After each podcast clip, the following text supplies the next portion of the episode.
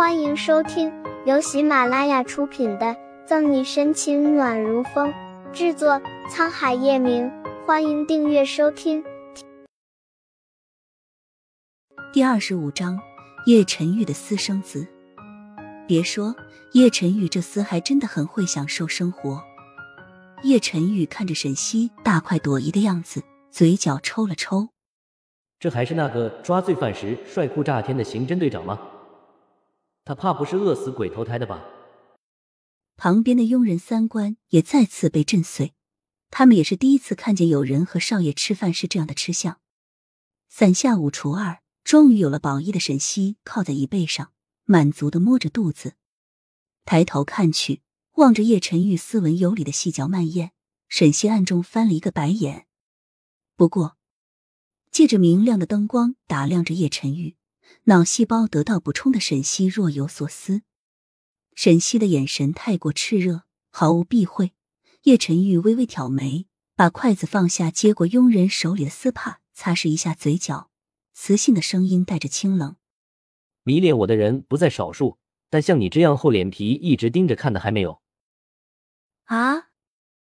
撑着下巴陷入思绪的沈西一时间没有反应过来，回味过来后，一个白眼打过去。你这是夸你还是损我？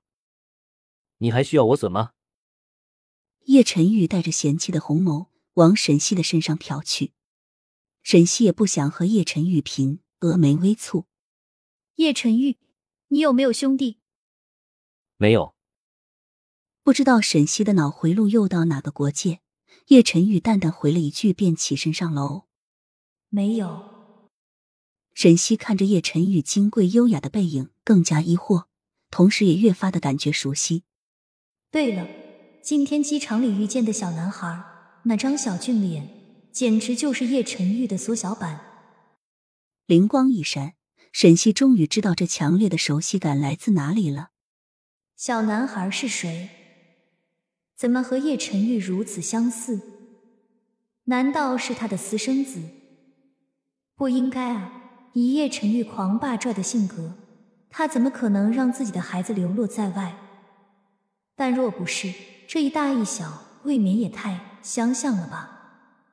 算了算了，等有时间再问问叶晨玉。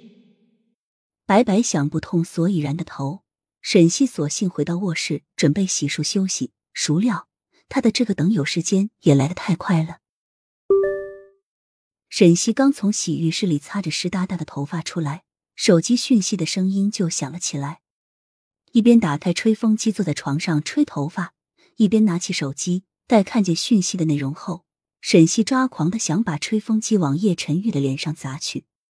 五分钟内到我的房间来，不是三分钟内吃饭，就是五分钟内去你的房间。你说什么就是什么，那我多没有面子。撇撇嘴。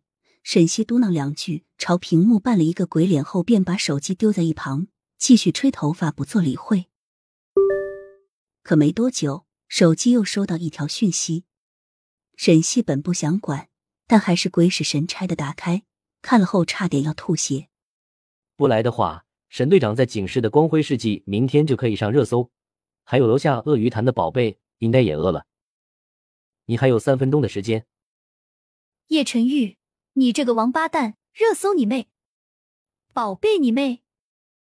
沈西脚下动作不慢，把吹风机胡乱的扯下，紧紧攥在手心，身着浴袍，披着半干半湿的头发，就气急败坏的往叶晨玉卧室冲去，大有干架的气势。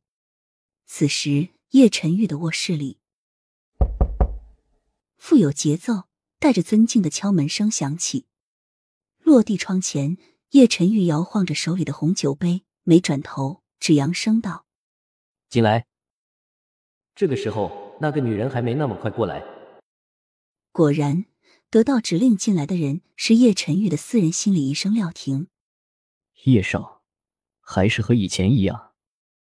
廖婷把辅助工具拿出来，毕恭毕敬的站在叶晨玉后面。